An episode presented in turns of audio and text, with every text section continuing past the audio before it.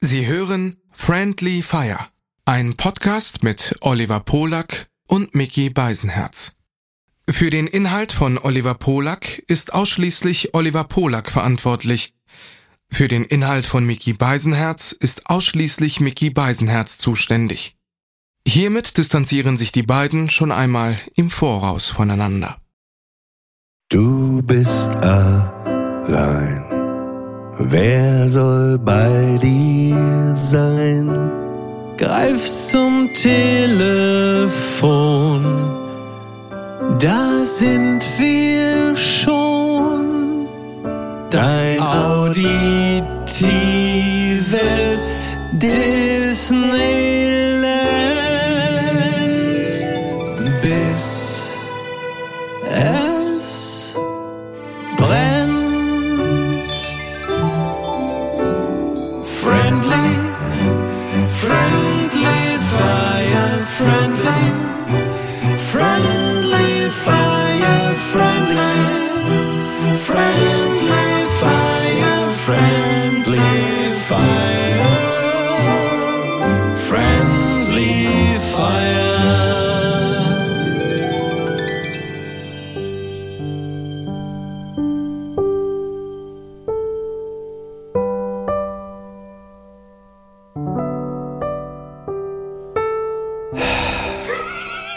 Meinst du, meinst du, wir schaffen das noch äh, bis ans Ende, äh, bis an, an unser Ableben irgendwann eine Folge zu machen, wo wir nicht am Anfang machen? Ach so. Das ist schon dieses alte Leute. Das ist so ein Altherrengeräusch. ich ja. glaube, das ist eine richtig gute Idee, was du gerade machst. so die Füße auf so einen Glastisch legen. Ne? Also erstmal, wir müssen äh, erstmal Hallo schön, dass ihr wieder Ja. eingeschaltet habt, dass ihr wieder äh, nach diesen vier Wochen auch zu uns wieder gefunden habt, ne? Mutig. Auf jeden Fall, auf Mutig. jeden Fall. Ja. Auf jeden Fall. Also Ich muss kurz, äh, bevor wir weiter begrüßen, sagen, ich habe eine Freundin aus Frankfurt, die hat zugehört und sagte, sie findet den Podcast toll. Ist natürlich auch echt ekelig, ne, am Anfang selber sich so zu loben. Aber Ja. äh, sie sagte mir, sie ist ein Scheidungskind. Ja. Und äh, sie konnte das überhaupt nicht gut haben, wenn wir mal so Meinungsverschiedenheiten haben, Differenzen. Ach, okay, ja. das kann, aber eigentlich könnt ihr euch gewiss sein, also klar, es, es scheppert bestimmt hier oder da mal, vielleicht sogar gleich schon wieder, aber äh, wir finden eigentlich immer wieder zu, zueinander. Ja, al- zusammen, also anders oder? als die Erfahrung bei vielen Scheidungskindern ist es halt bei uns so, wir streiten uns, wir zanken uns, aber wir lieben uns auch. Das ist vielleicht der Unterschied zu den Erfahrungen, die viele Scheidungskinder gemacht haben. Ähm, wo es aber im Zweifel vielleicht manchmal sogar auch so war, dass es eben sich nicht gestritten wurde und äh, trotzdem ganz viel Hass im Raum war. Ist ja auch toll. Ne? Das Was- ist das Geheimnis einer, einer langjährigen Ehe. Sich sehr viel hassen, aber still. Ne? Ja. Und viel weg sein. Ähm, Also erstmal willkommen zur Genau. fünften Ausgabe von FF. FF, genau. Nicht Foo Fighters, sondern Friendly Fire. Und wir äh, sitzen gerade gemütlich in einem Hotelzimmer in Barcelona. Wir haben äh, gerade äh, noch die Fenster geschlossen. Es ist nämlich sehr, sehr laut da draußen. Du äh, liebst es ja genauso wie ich, bei offenem Fenster zu schlafen. Das ist auch der Grund, warum ich auch schon mal ein Hotel, ein sehr gutes Hotel, nicht wieder in Anführungsstrichen gewählt habe, weil man die Fenster dort nicht öffnen kann. Wir reden schon miteinander wie zwei Adelige. Das ist auch der Grund, warum ich ein sehr gutes Hotel dann nicht. Soll ich dir sagen, was mein einziges Problem ist mit offenen Fenstern schlafen? Ich, ich schlafe auch, wenn draußen minus 10 Grad ist, alles top. Ja. Aber ähm, ich habe so einen leicht, leichten Fledermausrappel, weil ich vor, vor ein paar Jahren mal im Sommer morgens um fünf oder so wach geworden bin, weil äh, mich irgendwas gestreift hatte in meinem Zimmer. Ich lag halt nackt auf Mhm. Ja. meinem Bett, so wie man das halt im Sommer macht, wenn es Ja. heiß ist, ne? Wie So ein äh, Free Willy auf Matratze Mhm. und dann äh, kam, äh, ja, dann streifte was und dann bin ich dadurch wa- wach geworden und dann sah ich nur an der Decke, wo wie, also du bist ja auch im Schlaf, kannst du Ja. das mal alles gar nicht einordnen. Fledermause Lino Ach, wirklich? oben an der Echt? Decke komplett und ich natürlich panisch aus meinem äh, Bett rausgesprungen, ne, in den Flur, so. Ja. Und dann saß ich da morgens um fünf im Flur. Scheiße, was machst du jetzt, ne? Ja. So, weil ich hatte keine Decke, ich hatte mein Sofa, aber meine Bettdecke war noch drin. Und dann bin ich noch einmal reingesprungen, schnell die Bettdecke raus. Und dann, dann war die Fledermaus halt da in meinem Schlafzimmer. Und ich hatte, ich habe jetzt keine Angst gehabt, aber ich bin sehr schreckhaft. Das ist bei mir das Ding. Das ist das Flatterhafte an der Fledermaus, was einen so ein bisschen. ja, und, und auch, dass ich, ich kenne die überhaupt nicht, ne? ja. Also ich kenne die Eigenschaften nicht. Ist das gefährlich, wenn die mich beißt? Greift die mich an? Mhm. Ne? Also ich habe keine Ahnung. Und dann habe ich aber einen Kumpel auch am nächsten Morgen angerufen. Äh, weil ich alleine irgendwie nicht da rein wollte, weil ich ihm so Bruce schrecke- Wayne. Und dann nee, nee, du äh, kennst dich doch aus Rufi. Mhm. Rufmord ist so ein Rapper aus Berlin. Rufmord kam dann netterweise vorbei und dann sind, aber die Fledermaus war natürlich weg, weil das Fenster war offen und Die hat ja auch andere Sorgen als jetzt total. irgendwie bei dir da. Übrigens, ich habe so einen leichten Fledermausrappel. Das hat das letzte Mal, dass man den Satz gehört hat, war irgendwo in Wuhan, nachdem einer vor zwei Jahren so eine leckere Suppe gegessen hat und morgens so einen kleinen Schüttelfrost hatte. Und ich habe so einen leichten Fledermausrappel, aber egal. Ich gehe jetzt erstmal auf die Party mit dem Typen von Webasto. Naja, der Rest ist Wo Geschichte. Also wir reden jetzt nicht über, aber glaubst du dran, dass das von da kommt aus Wuhan? Ähm, keine Ahnung, weiß ich nicht. Also gibt ja genügend. Ich Ja, meine, das ist schon dieser Opportunismus und diese Medienprofessionalität, die du gerade in die Antwort gelegt hast. Du wusstest, ich, ich sehe es an deinen Augen jetzt auch, du wusstest einfach, du hast gerade keinen Bock drüber zu reden und sagst, keine Ahnung, kann ich jetzt nicht zu sagen. Das ist so wie so eine Politikerantwort. ne? Und jetzt hast du mich stumm gestellt. Nee, ich habe, was heißt, ich habe keinen Bock da. Es, es kommt ja nichts dabei rum. Also es ist ja alles denkbar. Natürlich ist es denkbar, dass da Also einer eine ich Fledermaussuppe. Ja, jetzt lass, glaube- wenn du mich fragst, was ich glaube, dann lass mich doch wenigstens noch kurz antworten. Ähm, ich kann, ich kann mir da vorstellen, dass einer entweder eine Fledermaussuppe gefressen hat und natürlich ist auch diese Labortheorie vorstellbar, dass sie an irgendwas rumgefummelt haben und dann ist er oben durchs Oberlicht gehüpft und hat gesagt, ich gehe jetzt mal gucken, was hier sonst noch so in der Gegend los ist. Das war mit Antrax und anderen Sachen gab's das ja auch. Ich glaube, da hat jemand auch mit offenem Fenster geschlafen, nur, dass die Fledermaus dann rausgeflogen ist. Also es ist ja alles, es ist ja alles denkbar, es ist ja alles denkbar. Aber ich finde, Ähm, sind die blind, äh, Fledermäuse, und fliegen nach Ortung? Äh, ach so, die haben ja Weißt so. du auch nicht, ne? Nein, die, die äh, arbeiten die nicht mit Ultraschall irgendwie, dass sie da so ähm, über Ultra, na blind sind sie nicht, aber die haben doch irgendwie Ultraschall oder Echolot oder was nicht alles. Auf jeden Fall sind die, haben eine sehr feine. Sensorik. Ja, Ja. Sie sehen sehr sympathisch aus. Sehr, sehr, so, wenn man so die sieht, irgendwie, wenn sie da rumhängen und so, ist auf jeden Ja, die Fall. kleinen, ne? Aber die haben ja, die haben ja einen ziemlich fiesen Unterbiss. Und dann gibt's auch die größeren, die Flughunde, die sehen ja wirklich aus wie Ratten, einfach mit, mit Schwingen. Und dann habe ich äh, gestern noch ein Foto gesehen oder ein kleines Video von so einem Flughund, der hing dann kopfüber irgendwo an der Stange. Die sind ja relativ groß, die haben, ja- sind ja so Marderartig. Und dann hat er auch einen relativ Fliegende großen Dödel Marder. gehabt, muss man auch sagen. Also Penisneid auf eine Fledermaus, das ist das Letzte, was Was, mir noch was habt gefehlt ihr hat. bei euch, ähm, kommt aus Castro Brauxel und Familie, wenig Bruder. Vater. Wie habt ihr zu Hause das Geschlechtsteil bei euch genannt? Das war jetzt relativ selten äh, Thema am äh, Nee, aber wenn man, Tisch. man, man muss ja irgendwann. Pimmel wahrscheinlich, ne? Pimmel. Nee, nee, wahrscheinlich, aber erinnerst du dich nicht genau? Weil Dödel. Ich, na, zum Beispiel bei, bei meinen äh, Bekannten, bei, bei meinem besten Freund, da hieß das Piedel zum Beispiel. Piedel, Ne? ja. Piedel. Einfach Ja. das, wie die Beatles, die Ja, Beatles. ja. ne? So Piedel. Ja. Und äh, klar, der Klassiker war ja äh, äh, Pimmel. So Ja. im Norddeutschen viel am Pimmel gesagt. Ja. Und bei uns zu Hause war das halt Schmock, ne? Ach so, ja, das ist natürlich, das, Ja. das ist bei uns Schmock. nie benutzt worden. Ja. ja. Also auch Schon- kleiner Schmock immer Ja, gleich mit dem.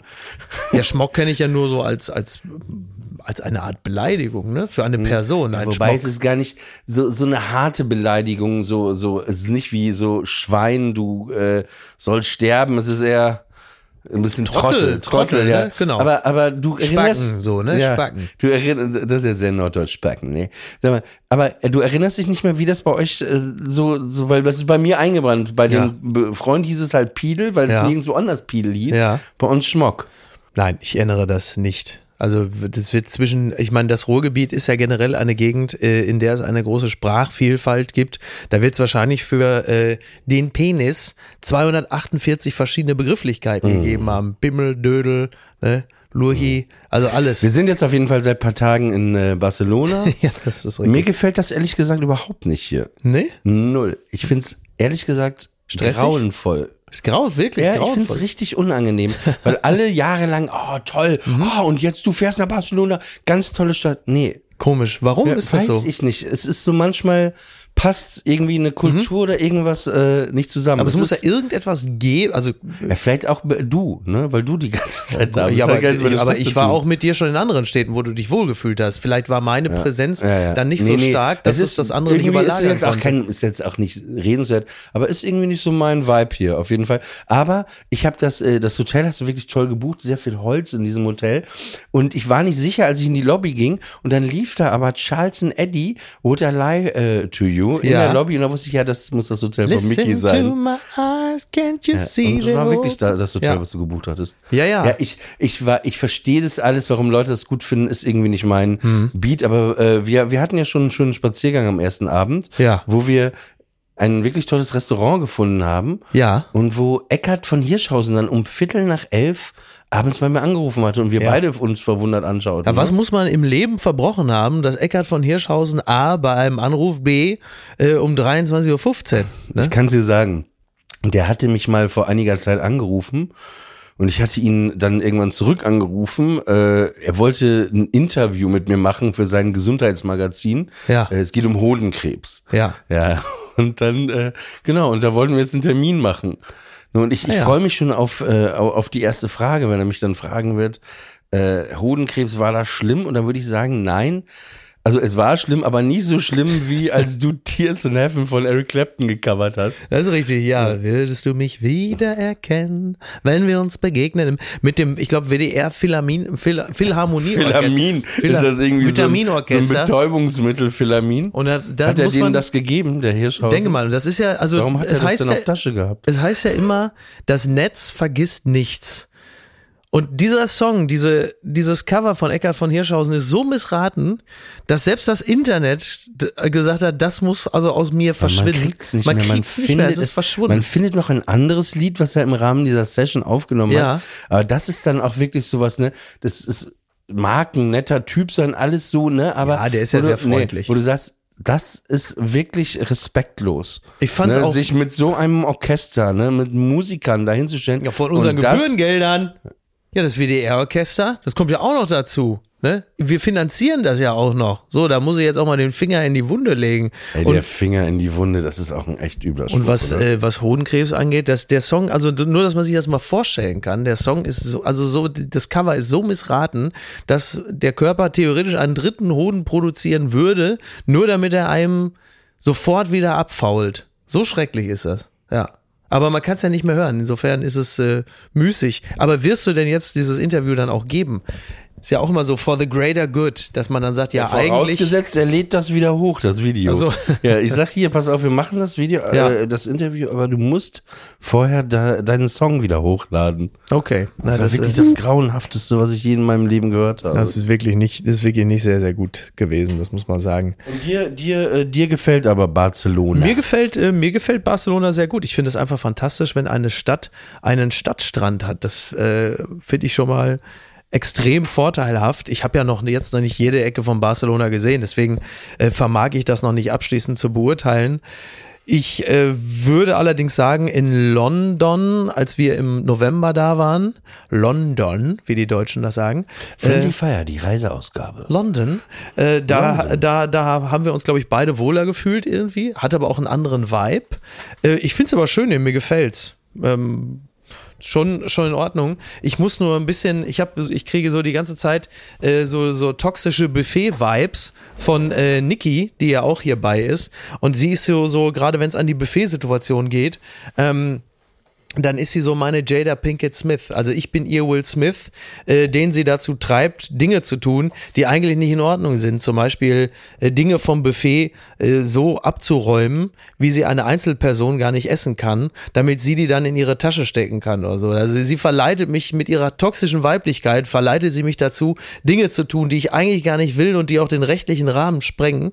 Aber sie greift mir dann an, den, ist, an die das ist an, auch mein Gefühl. Handgelenk Das ist und drängt mich eigentlich dazu. so ein so ein Jada Jada Will Smith Verhältnis mittlerweile, was So ihr habt. es, ja. Ich freue mich auch auf die nächste Verleihung, Ja. wo du vielleicht einen Preis bekommst. Was soll das denn äh, sein? Und in der ersten Reihe sitzt Ja, mit ihr und naja, ich bin gespannt, wer das moderieren wird.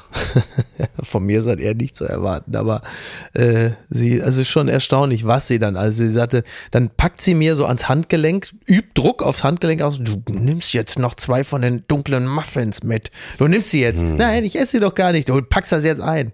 Also ich fühle mich da wirklich auf eine unangenehme Art und Weise bedrängt, aber das ist halt eben auch so eine Art Einzelschicksal, muss man auch dazu sagen.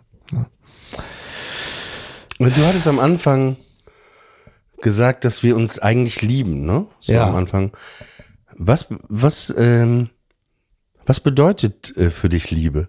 Oh, du willst es aber jetzt gleich mal, äh, willst du jetzt Nee, ich wollte es vorhin fragen, aber ich dachte, es ist ein bisschen, dann hättest du wieder rumgemäkelt. Da muss das jetzt hier am Anfang sein. Deswegen dachte ich, psychologisch manipuliere ich dich, lasse da so ein paar oberflächliche Frühstücksgeschichten nicht mal erzählen und dann komme ich. Äh, nee, ich habe mich das, weil du sagst, dass so. Ja, Liebe, äh, wir lieben uns ja. Was, was ist für dich Liebe? Äh, Wie liebst du? Was, was hat Liebe für eine Bedeutung für dich?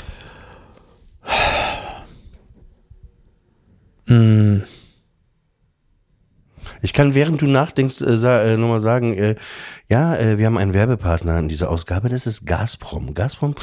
nein, nein, nein, Ich liebe Gazprom, nein. Okay. denn Heizen ist Liebe. Ne? Nein, äh, ist natürlich ein anderer Werbepartner, den wir am Anfang genannt haben. Ja, ist ja schwer zu Auch. sagen. Also Liebe im Sinne von Freundschaft, äh, Liebe im Sinne einer ähm, partnerschaftlichen Liebe, Liebe im Sinne Familie. Familie. Es gibt ja ganz viele verschiedene Ja, aber, Ebenen aber von Liebe. wir mal durch. Also naja, Liebe, Liebe, also äh, Liebe würde ich für mich zunächst einmal so definieren, dass ich für die Person, die ich liebe, das bereit bin aufzugeben, was mir am meisten etwas bedeutet und das ist meine Ruhe. Denn wenn ich eines wirklich am allermeisten schätze, dann ist es meine Ruhe zu haben. Das glaube ich jetzt, sorry, dass ich da direkt eingrätsche, das glaube ich dir nicht. Weil ich ertappe dich, ertappe ist auch scheiße, Ja. so der Polizist in mir. Ja, mach aber, ruhig. aber ich, ich sehe schon oft bei dir, wo du hätt, könntest wirklich Ruhe haben und dann machst du irgendwie noch was für den und für den, was ja sehr nett ist auf der aber einen das Seite. heißt ja nicht trotzdem, dass ich nicht gerne meine Ruhe ja, ja, aber, hätte. aber, aber wo ich dann denke, ja, wenn du sie wirklich gerne hättest, dann würdest du auch ein bisschen mehr da mal für dich Platz schaffen. Ja, aber teilweise ist es ja auch mein Beruf. Das darf man ja auch nicht vergessen. Das Aber du ist, sagst ja selber, das gerät bei, teilweise. Fre- ja, das, ja, das gerät bei Freiberuflern ja manchmal so ein bisschen aus dem Fokus, dass wir halt eben nicht nur den ganzen Tag im Hotel rumsitzen, das, sondern dass wir an äh, Dienstagen, Mittwoch oder Donnerstags ja auch einfach arbeiten müssen. Das ist ja nicht, das ist ja nicht einer tiefen Sehnsucht nach Tätigkeit geschuldet, sondern das ist ja dann mitunter ja auch der Job. So, also ist ja schön, dass du da sorgenvoll drauf blickst, aber es ist ja halt auch mein Beruf. Was soll ich denn machen? Okay, du sagst, also Freund, Freundschaft ist für dich, wenn du ein Stück deiner Ruhe abgibst. Wobei Es du ist ja, ja, auch nicht mit Freunde, wir haben ja jetzt gerade von, von Liebe als, Äh, Liebe, Entschuldigung, als Liebe- größtmögliche Liebe Form mit der Zuneigung. Entschuldigung, genau. Also als größtmögliche Form der Zuneigung gesprochen. Also jetzt zum Beispiel im Falle von dir, ähm, von aus meiner persönlichen Warte gesprochen, ist es so, ich würde mich nur mit den aller, allerwenigsten Menschen auf der Welt überhaupt in die Situation begeben, mit denen gemeinsam zu verreisen.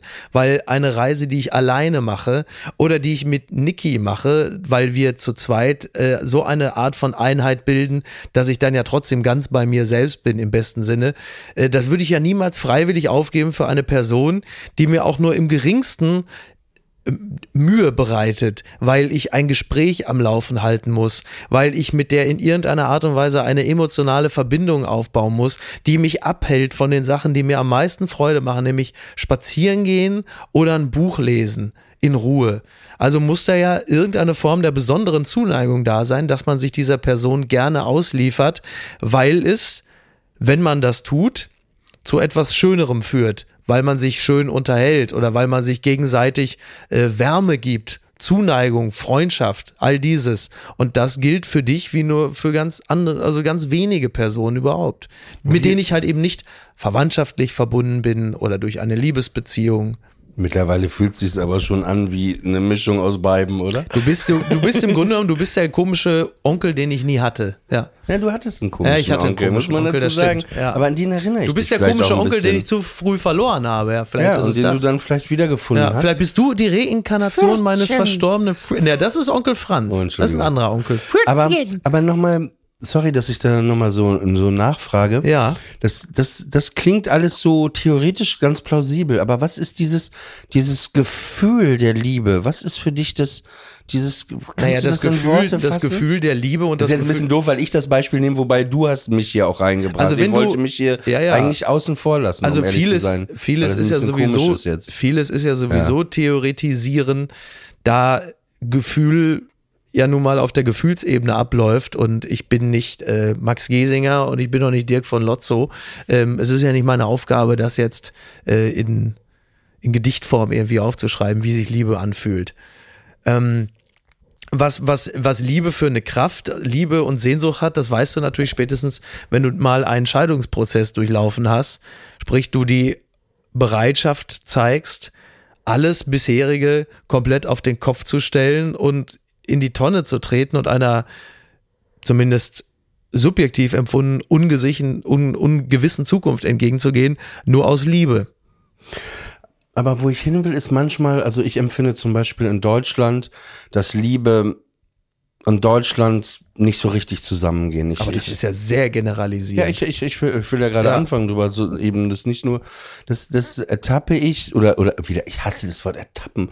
Ich sehe das oft, wenn du, ob das jetzt Prenzlauer Berg oder irgendwo ist, du siehst manchmal, wie die Eltern mit ihren Kindern umgehen, wie die mit denen reden, wie die mit denen sind, ne? Auch ich sehe selten Umarmungen, Küsse, dies und das, das ist alles sehr mechanisch. Auch, auch wenn Leute älter werden, wenn sie ihre Eltern, äh, am Vornamen nennen und Ja. nicht, weil ich finde eben, dass Mama oder Papa hatten wir glaube ich Ja. schon mal so eine so eine verbale Umarmung Ja. eigentlich ist, ne? Und dann sehe ich irgendwie bei mir äh, in Berlin Mitte auf dem Spielplatz diese sage ich mal, weißen Kinder und das sind aber diese brasilianischen Kindergärtnerinnen, ne? Mhm. Ah, ja. Und ich sehe, also die Liebe, wie liebevoll die sind Ja, zu diesen ja, Kindern. absolut. Also wo ich das Gefühl, ey, die Liebe kommt sogar, wenn ich mit meinem Hund Mhm. spazieren gehe, ja, und ich sehe, wie liebevoll die mit diesen Kindern umgehen. Und das ist eine andere Liebe Mhm. von diesen Frauen, die ich da sehe, die ich sehe oder spüre. Natürlich gibt es Ausnahmen, aber im Kern dieses,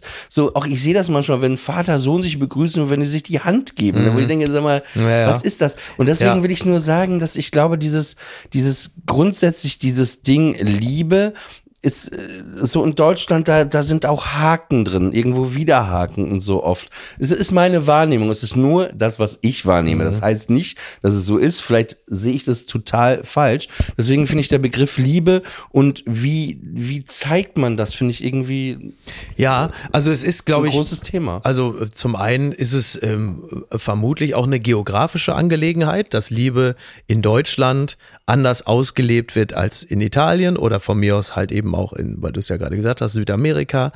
Das stimmt. Dann ist es aber auch eine Generationenfrage. Also wir, ich als Vater wasche ja ähm, die Generation meines Vaters oder meines Großvaters ja im Laufe der Jahre halt eben auch raus. Also auch da äh, findet Was ja ein Prozess statt. Naja, also äh, du, du, also mein Vater ist ja nun mal das Kind seines Vaters, genauso wie ich das Kind meines Vaters bin. Und der Umgang mit Kindern war von Generation zu Generation natürlich noch völlig anders. Also mein Vater ist von seinem Vater auch nochmal anders behandelt worden, als ich das mit meiner Tochter tue. Also diese, diese gewisse Form der ähm, des Kühlseins.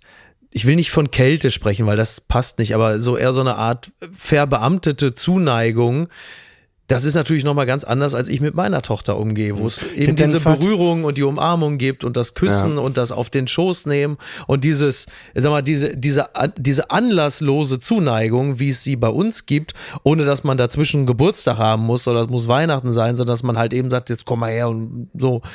Das, ähm, das geht von Generation zu Generation, wird das halt auch emotionaler. Zumindest ist das meine Erfahrung. Also die Generation der heute äh, 40-Jährigen ist anders als die Generation davor. Und ich glaube, dass Eltern, die jetzt vielleicht noch eine Generation jünger sind als ich, mit ihren Kindern womöglich auch nochmal ganz anders umgehen und vielleicht auch liebevoller sind, weil sie es bei ihren Eltern noch gesehen haben, dass es noch viel zu, viel zu statisch war und hölzern. Von wem hast du denn die meiste Liebe in deinem Leben bekommen? Von welcher Person? Wenn es da eine Person gibt, wo du jetzt sagen müsstest, hey, bei der hast du das überhaupt, was Liebe bedeutet, was Liebe ist, das irgendwie äh, am meisten stattgefunden in dem Umfeld? Ja, das, also bei, bei mir hat sich das ja auf mehrere Schultern verteilt, aber ich würde schon sagen, dass das meine Mama gewesen ist, weil ich halt sehr früh also mir hat es ja ähm, eh nie an Liebe gemangelt. Also auch mein, mein Vater ähm, hat, mich, hat mich nie daran zweifeln lassen, dass er mich liebt, beziehungsweise er hat es mir halt auch gesagt. Das ist ja, spielt ja auch schon mal eine ganz große Rolle im Leben eines Kindes, dass du diese Zuneigung ähm, im besten Falle spürst und möglicherweise sogar auch gesagt bekommst. Bei meiner, bei meiner Mama ist es eh klar irgendwie, weil wir halt eben auch ähm, die, die übliche oder die wünschenswerte Mutter-Kind-Zärtlichkeit hatten, plus wir einfach auch ganz viel uns immer unterhalten haben. Also es spielt für ein Kind ja auch eine ganz große Rolle, dass man sich mit dir unterhält, dass du über deine Gefühle sprichst, dass ähm, man über Dinge spricht, die man möglicherweise auch nicht darf. Also dass du in ganz regem Austausch stehst. Und da ja äh, ich aus einem Mehrgenerationenhaushalt komme, war natürlich mein, mein Opa, also der Vater meiner Mutter und meine Oma, die Mutter meiner Mutter, halt eben auch eine ganz prägende Figur, weil die halt immer auch zu Hause waren, vor allen Dingen meine Oma. Insofern ist die natürlich auch ganz, ganz wichtig als eine Art zweite Mutter. Deswegen, es hat nie, es hat nie an Liebe und Zuneigung gemangelt. Was mir im Nachhinein natürlich sehr hilft. Denn äh, wenn du als Kind so viel Zuneigung und Liebe erfährst, dann macht dich das ja ziemlich selbstbewusst für den Rest des Lebens. Und darauf kannst du auch zurückgreifen, wenn du Mitte 40 bist. Auf das, was mit vier oder fünf gewesen ist. Und Ich- umgekehrt halt eben auch. Ja, ich, das klingt alles sehr nachvollziehbar. Ich komme auch drauf, weil wir mal vor, ich hatte mal einen Text vor einiger Zeit geschrieben, mit dem warst du nicht einverstanden. Und da habe ich nämlich, da ging es ähm, drum, dass ich gesagt habe, dass das äh, äh, Leben, dass es keinen Sinn gibt, ne? D- Und dass das Leben eigentlich nur eine permanente Ablenkung ist. Also alles, was wir machen, die Arbeit, dies, das, Konzerte, dass es eine permanente Ablenkung ist. Und dann war eben die Frage, wovon lenkt man ab? Und viele würden sagen, ja, das ist ja, also die, die banale, direkte Antwort von vielen wäre der Tod, ne? Alle lenken vom Tod ab. Die Sterblichkeit. Und, ja. Genau. Und meine Theorie ist aber, dass es ein, eine, eine Ablenkung ist, also wie gesagt, das denke nur ich, ne? ich weiß nicht, ob es noch jemand anders denkt, von, von der Liebe, weil viele Menschen eben nicht in der Lage sind zu lieben, sich vielleicht auch genieren vor dem Zustand, Gefühle zu zeigen. Kennt man jetzt, um so break it down, so ganz banal, Männer, Ja, äh, ja. wenn die weinen müssen, die das ah, Ja, so wirklich mit aller Halkkraft unterdrücken. Ne? Was Und- übrigens auch anders geworden ist. Also das Weinen auch von Männern in der Öffentlichkeit auch ist anders. Es wird anders Woran machst du rezipiert. das jetzt fest? Das mache ich daran fest, weil ich gerade eben noch ein, äh, war gerade noch zu Gast in einem Podcast, da war jemand auch so gerührt von etwas und hat auch einfach öffentlich geweint im Beisein anderer, weil ihn das so, weil ihn das so berührt hat. Ähm, es gibt Ist das viele. ein Podcast, den man irgendwo vielleicht nachhören kann? Den kann man sich noch später anhören, ja genau. Okay. Genau. Ähm, und es war so eine Art Videokonferenz auf, als Grund, da hat auch jemand einfach geweint, hat sich gerührt gezeigt von etwas. Männer, die in der Öffentlichkeit weinen, das hast du klar jetzt im Zusammenhang mit Darfst dem du Krieg sagen, natürlich. ob das, äh, ich würde vermuten, Das war ein Politikteil der Zeit. Nee, das Thema war nicht Krieg. Das Thema war ziemlich genau das Gegenteil von Krieg. Es war die Gerührtheit äh, über die Zuneigung von Kollegen und Kolleginnen, weil er in seinem Job aufhört. Und sie haben ihm quasi einen schönen Abschied bereitet. Okay. So, das Thema Krieg, klar, also mehr Anlass zum Weinen kann es kaum Ja. geben als das. Aber nochmal zurück zu dir. Du hattest gerade gesagt, äh, die Ablenkung von der Liebe. Genau, dass die, die, das eine Ablenkung ist vor oft auch Gefühlen und, und vor der Liebe. Das ist meine Theorie. Und du sagtest aber, du bist damit nicht einverstanden. Mhm. Ja, ich bin These. damit insofern nicht einverstanden, als ich glaube, dass es weniger eine Ablenkung von der Liebe ist. Denn geliebt zu werden ist ja das erstrebenswerteste Gefühl von Lebewesen, die eine Seele haben, die denken und fühlen. Weil es ein Gefühl ist, Liebe, das ja so fern von dem ist, was Lebewesen sonst machen, nämlich Ja. fressen, scheißen und ficken zur, ähm, zur Weitergabe der eigenen DNA. Die Liebe ist ja ein, ein eigentlich fast schon unnatürliches Gefühl, wenn man sich so den Rest der, der, der, der Tier, äh, der Tierwelt und Pflanzenwelt anguckt. Ich glaube, wenn wenn man dem etwas entnehmen kann, dann ist es eher die Ablenkung von der Unerfüllbarkeit der Liebe. Dann finde ich, dann würde ich auch zustimmen. Man Vielleicht lenkt sich, das, man ja. lenkt sich von der Unerfüllbarkeit der Liebe ab, weil man A Angst hat davor, sich zu öffnen, denn wer sein Herz öffnet, der riskiert natürlich auch die schlimmste Verletzung. Also Ja. du machst es auf wie so eine, wie so eine Reuse und willst Liebe einfangen, aber zusätzlich zu der Liebe kommt halt auch eine ganze Menge Plastikmüll mit und all das, was du gar nicht in der Reuse haben willst. Und dazwischen ist möglicherweise nicht mal Liebe, die sich verfangen hat. Auf der anderen Seite ist es aber möglicherweise auch schon eine, ähm, ein Schutz, eine Vermeidung dessen, was man schon zu häufig versucht und nicht erlangt hat, nämlich die Liebe, dass man sich irgendwann davon ablenkt, dass die Liebe zumindest individuell unerfüllbar scheint. Und deswegen lenkt man sich lieber ab mit Netflix oder man scrollt durchs Internet, geht, äh, geht auf Twitter und postet gehässige Sachen, weil man hofft, dass sich möglichst viele Menschen genauso miserabel fühlen wie man selbst, weil man selber ja keine Liebe empfangen hat und auch ähm, nicht daran glaubt, dass es andere können und anderen es möglicherweise kaputt machen wollen. Also es gibt viele Ablenkungen von dem, was man selber nicht hinbekommt.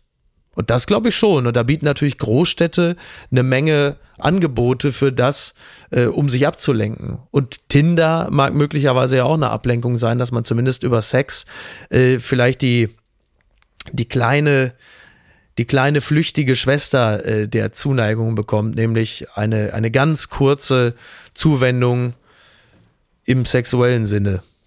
Möglicherweise. Ist ja auch ein, ist ja auch ein schwieriges Thema. Und, und da sind wir, der Brückenschlag zur Kindheit ist insofern natürlich auch wieder gegeben, wenn du schon frühzeitig in deinem Leben erfahren musstest, dass du nicht liebenswert bist. A, weil du zu wenig Zuneigung bekommen hast, keine, oder B, man dir sogar gesagt hat, dass du nicht liebenswert bist. Wie soll es dir als Erwachsener gelingen, diese, diese Zuneigung zu geben oder sie unkritisch äh, zu erfahren. Also wenn du, wenn du Zeit deines Lebens, zumindest als Kind, gelernt hast, du bist nicht liebenswert, du bist nicht gut genug. Wie willst du dem trauen, wenn eine Person dir aufrichtig, offen und ehrlich gegenübertritt und dir sagt, ich mag dich, ich finde dich toll? Du würdest es doch nie glauben. Genau, das ist interessant, weil bei mir, also ich kann das, ich versuche das mal so so kurz einzufangen, war es so, also ich hätte eh, mein Vater war ja sehr alt, als er mich bekam, der war 50. Das heißt, mein Vater war eher immer wie so ein Opa, ne? Der Ja. war so ein, aber ein ganz liebevoller, herzlicher, auch gütiger Mensch. Ich finde, Güte ist auch eine sehr, sehr Total. besondere und sehr wichtige Absolut. äh, Eigenschaft, ne? Weil Ja. ich habe äh, äh, vor kurzer Zeit mit einer sehr engen Freundin ein Gespräch gehabt und äh, da haben wir auch über Partnerschaften gesprochen und äh, was was man so gut findet am Partner. Und dann sagte sie einfach zu mir, das ist der mein Partner ist der gütigste Mensch, den ich kenne. Ja. Und das ist für mich das, das ist das A und O, Ja. dass er so gütig ist. Und Ja. das konnte ich so gut nachvollziehen, ne? Ja. Weil das so, aber äh, nochmal Klingt zurück. so old-fashioned, ist aber eine ganz tolle Eigenschaft. Ja. Und das habe ich jetzt so weg, ja, ja, aber ich, ich, weil ich, ich äh, äh, empfinde es gerade sehr schwer, mich zu konzentrieren. Auf jeden Fall, dann ist es so, dass, äh, genau, mein Vater war so der liebenswert, ich konnte zu dem mit allem kommen, auch wenn ein blauer Brief äh, von der Schule kam, meine Mutter gerade nicht da war, hat er mir das gezeigt, in Müll geworfen, also wir, So eine Art Partner waren, in Crime. ja, ja, der war so, äh, wir waren so ein Ding.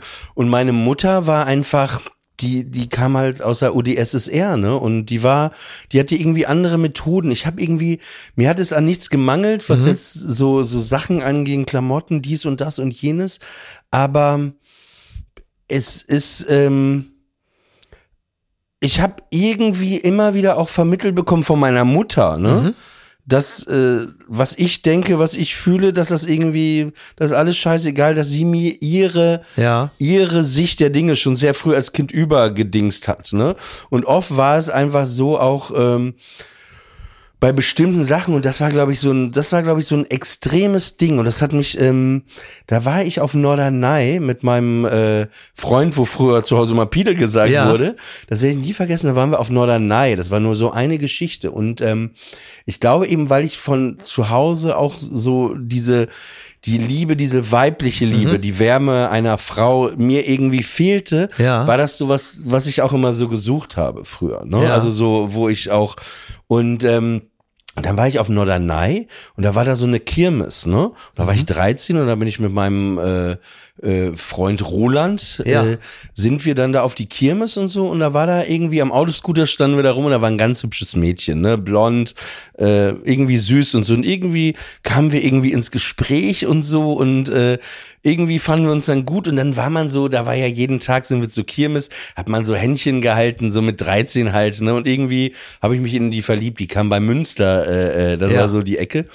Und dann war es, dann war es so, dass ich die, die mochte und so und dann mussten wir irgendwann wieder am Strand sein bei der Mutter von meinem Freund und ich mochte die und dann mit 13 habe ich sie hinten auf meinen Gepäckträger und dann kamen wir da am Strand an und ich kam da so mit ihr Hand in Hand an und dann fragte die Mutter auch, wer ist das? Ich so, das ist meine Freundin. Ja, die bringst du aber sofort mal wieder zurück zu- zur Kirmes.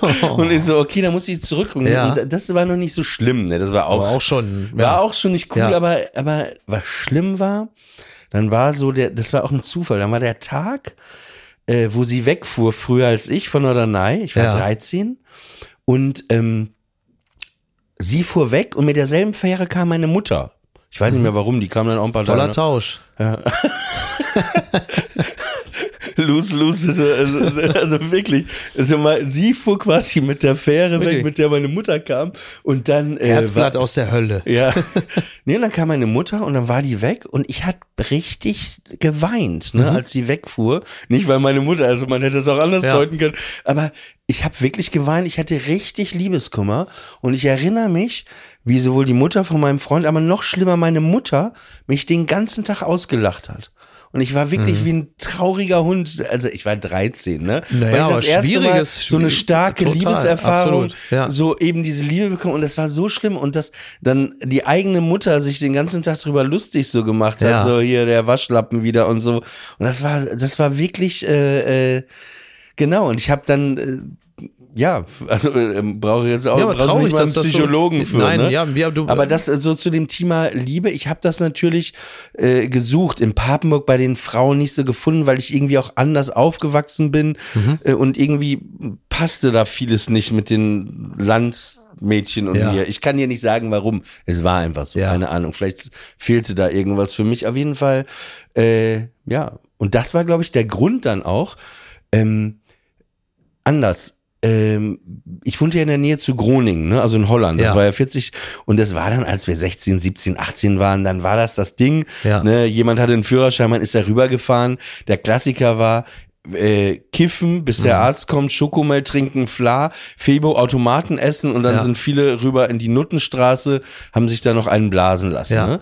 Und ich stand immer draußen. Ne? Ich habe immer draußen gewartet, weil es war irgendwie, obwohl meine Mutter nie zu mir gesagt, die hat nie gesagt, du darfst niemals zu einer Nutte gehen, aber es war so, es gibt so ein paar Sachen, Mhm. Ja. ne, nimm keine Drogen irgendwie, ne, äh, man geht nicht zu Prostituierten. Das hatte so. meine, meine Mutter musste mir das auch nicht sagen. Ich hätte es trotzdem auch nicht gemacht. Also Mhm. es gab auch bei uns nicht das, also mit den Drogen nehmen, das war schon, wurde auch schon formuliert, aber dieses, du gehst nicht in den Puff, das war jetzt, glaube ich, das, dieser Satz ist nie gefallen. Es war trotzdem klar, dass man das nicht macht.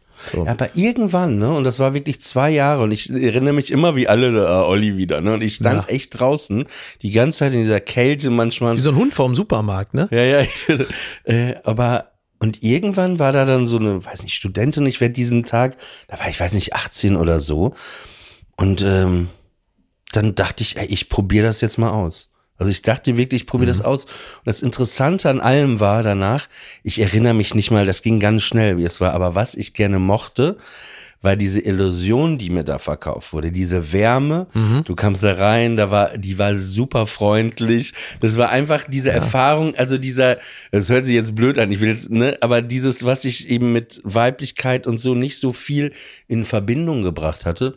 Und äh, ja, keine Ja, Ahnung. es ist halt auch eine Art von äh, Illusion. Also sind eine Art Illusionisten, nur äh, dass es halt auf einer ganz anderen Also du Ebene weißt, wie der. Trick eigentlich funktioniert. Ja, ja, ja. Also naja. bei David Copperfield weiß man noch, wie hat er das, aber du weißt genau, ja. wie ist jetzt dieses Ding. Ja, aber das ist, das ist wirklich, also das, was du beschrieben hast, das ist ja seitens deiner Mutter, das geht ja schon klar Richtung Sadismus. Also das ist ja schon, das ist ja schon relativ offen ausgelebter Sadismus, Menschen ähm, vorzuführen, Menschen bloßzustellen und dann auch noch im Zweifel die eigenen Schutzbefohlenen, überdies in einem so fragilen Alter, pubertierend ist ja auch nochmal eine ganz andere Lebensphase, in der sowieso nichts mehr sicher ist. Alles wird plötzlich auf den Kopf gestellt.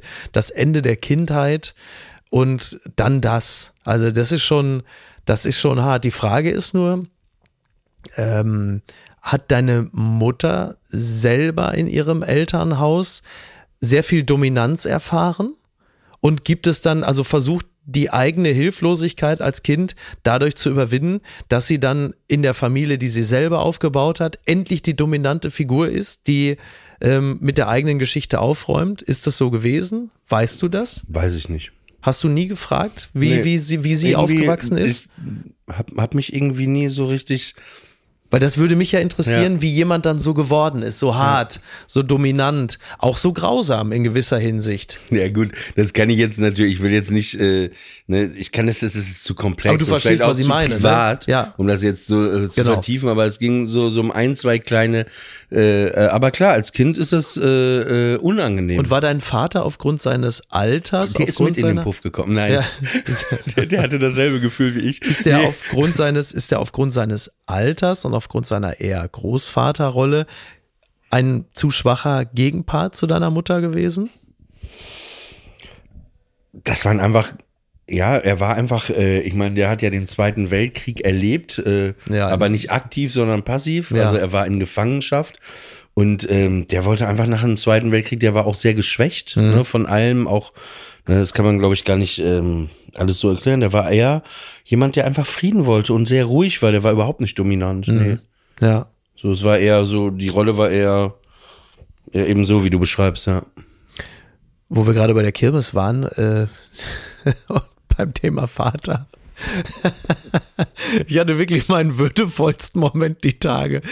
Da war ich mit meiner Tochter, waren wir schön auf dem Dom. Wir wohnen ja unweit des Hamburger Doms und ist ja völlig klar, wenn ein Dom aufgebaut ist, diese riesige Kirmes in Hamburg, dann gehe ich natürlich mit der Kleinen darüber.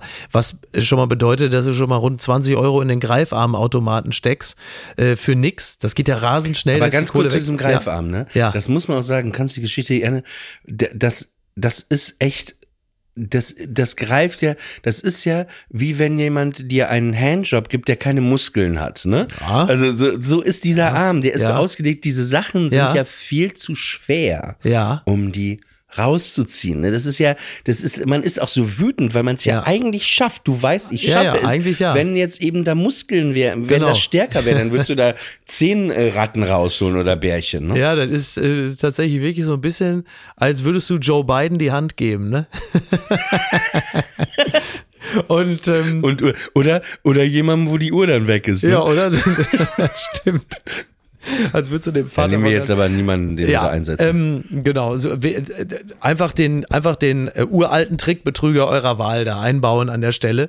Und ähm, ja, es, es gibt so zwei, also ich bin natürlich dann mit ihr überall durchgegangen, in jedes Quatsch, so äh, Spiegelkabinett, der ganze Scheiß, ich mache das ja auch alles mit und albere dann auch so rum, dass meine Tochter Spaß hat, dass die dann zu mir sagt, Papa, jetzt hör auf.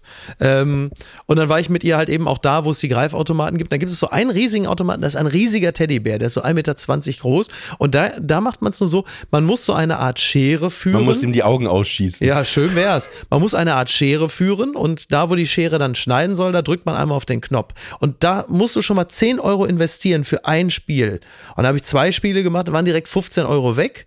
Hat natürlich nicht Wie funktioniert wenn mit der eins Schere. 10 kostet.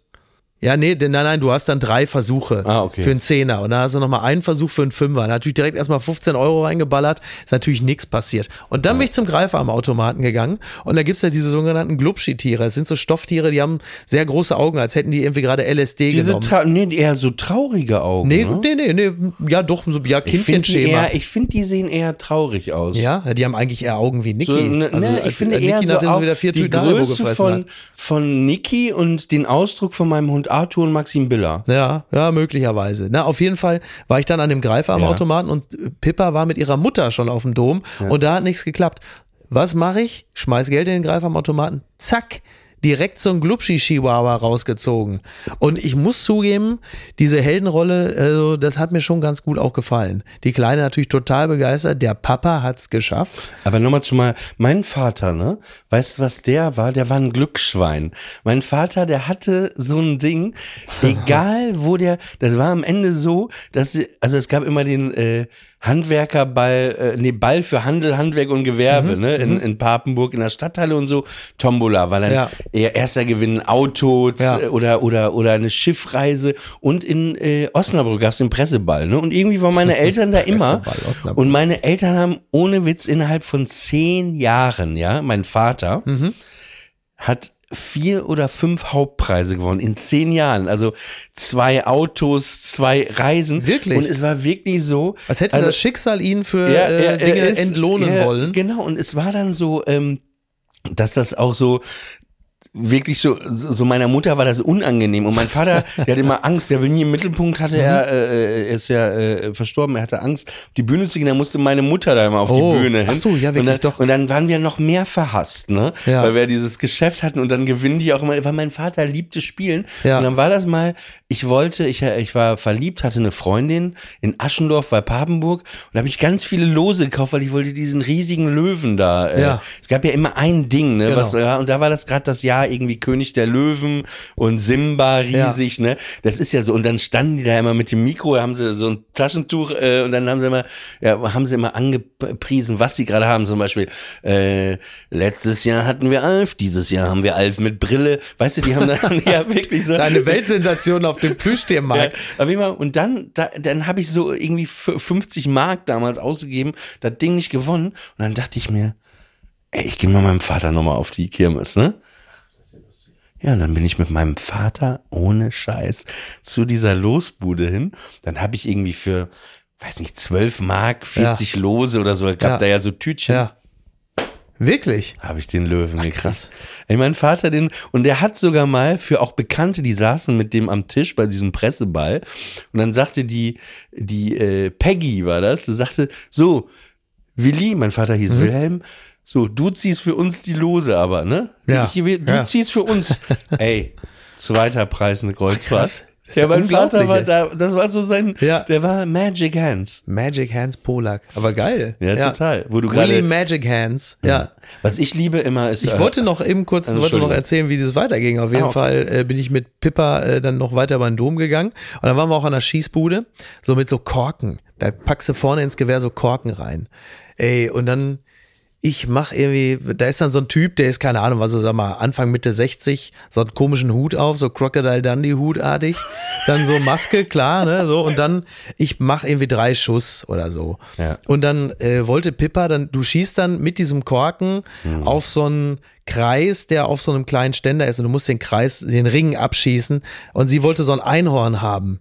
Ja, also gehe ich so nicht in der Mitte der Schießbude, sondern links neben die Säule, hab dann in so einer Schale, da liegen da so drei Korken und dann muss ich in die falsche Schale gegriffen, aber sind überall drei Korken drin, es ist also wurscht. Und ich war so ein bisschen hinter der Säule und dann muss der Typ gedacht haben, was weiß ich, ich äh, versuche ihn zu bescheißen. Oh so, und ich mache den ersten Schuss, der geht natürlich daneben.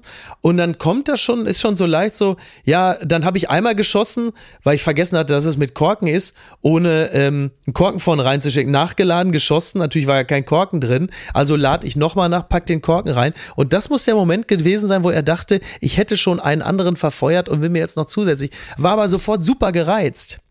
Und kam so, ja, was machen Sie da eigentlich da hinten? So, als hätte ich, in, müsste ich in der Mitte bleiben. Da waren aber gar nicht die Viecher, die die kurze haben wollte. Was machen Sie eigentlich da hinten? Und was nehmen Sie denn da? Hier müssen, und dann aber sofort so super gereizt. So, nimmt so diese, hier müssen Sie raus, nee, hier.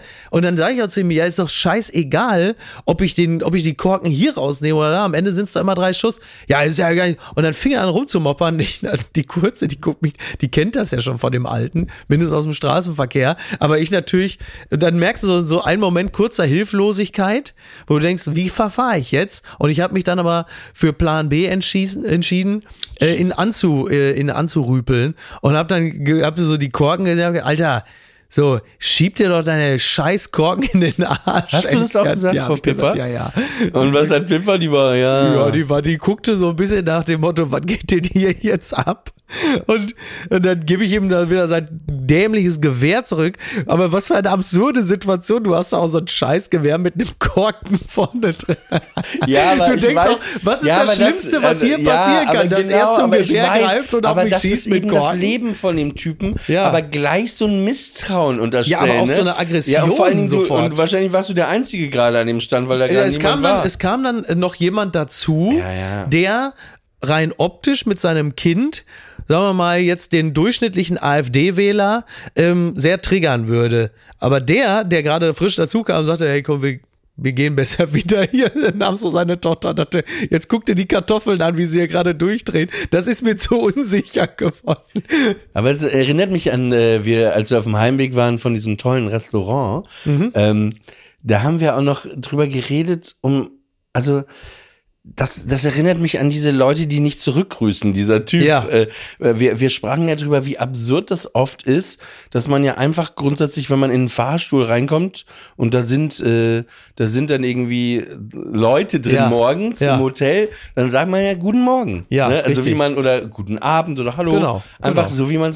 Exakt. Und ey, 90 Prozent in Deutschland immer Silence. Ja, ja. also Wahnsinn, du kriegst ne? nicht zurück. Ja. Und dann, obwohl du eigentlich nur normal, Stanni-mäßig höflich sein wolltest, Genau. fühlst du dich dann plötzlich schuldig oder schlecht, als ob du, also finde ich was, Als bist du der als ob Verrückte. du die, ja, als ob du die angegriffen hast und die Ruhe hergestellt hast, nur weil du einfach nur gesagt hast, guten Morgen. Wie konntest und, du es ja, wagen, und die Leute ich, freundlich zu begrüßen? ja, und was ich hatte im, äh, ich war jetzt gerade so äh, äh, am letzten Wochenende in Bad Saro in so einem Hotel und da war das dann auch so, kommt mir so ein Ehepaar entgegen, ich so, morgen, gucken mich einfach so an und dann sehe ich aber hinter mir kam ein anderes Ehepaar, die ähnlich eben aussahen wie die Ja. und dann sagten die anderen zu denen, morgen und die so, morgen.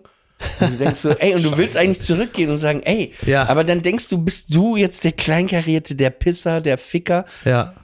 Und Macht man natürlich. ja. Die, ja, natürlich. Ja, ja, aber die Erfahrung mache ich auch immer wieder, dass du äh, Leuten habe ich auch die Tage in einem Hausflur, in einem fremden Hausflur gehabt. Da ist dann auch eine Mutter mit ihrem Kind und ich komme dann in dieses Haus in den Flur und passiere sie, um zum Fahrstuhl zu gelangen. Also guckst du dir an und sagst, hallo, kein Wort. Und dann, dann gehe ich aber auch weiter. Das ist natürlich auch schon so eine beginnende Altersrenitenz, dass ich dann einfach weiter monologisiere. Also ich begegne ihr, ich sage, hallo, sagen nix und ich gehe weiter. Ja, das ist natürlich ein Ding der Unmöglichkeit. Dass ich da Lustig, das habe ich schwöre, ja Gott, das mache ich fassen, teilweise. hab ich da habe ich es jetzt Ja. nicht gemacht, aber das mache ich manchmal auch.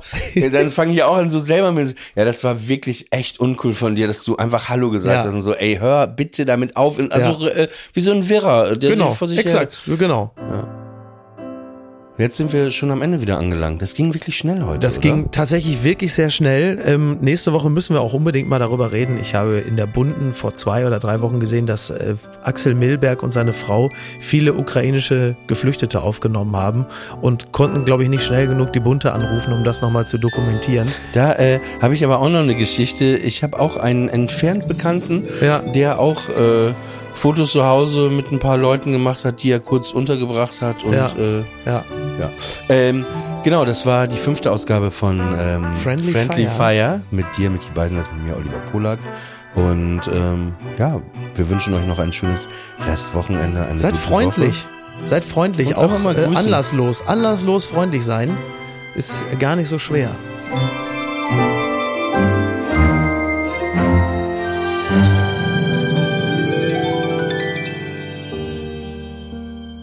Friendly Fire ist eine Studio Bummens Produktion. Executive Producer Tobias Baukhage. Produktion Hanna Marahil und Inga Wessling.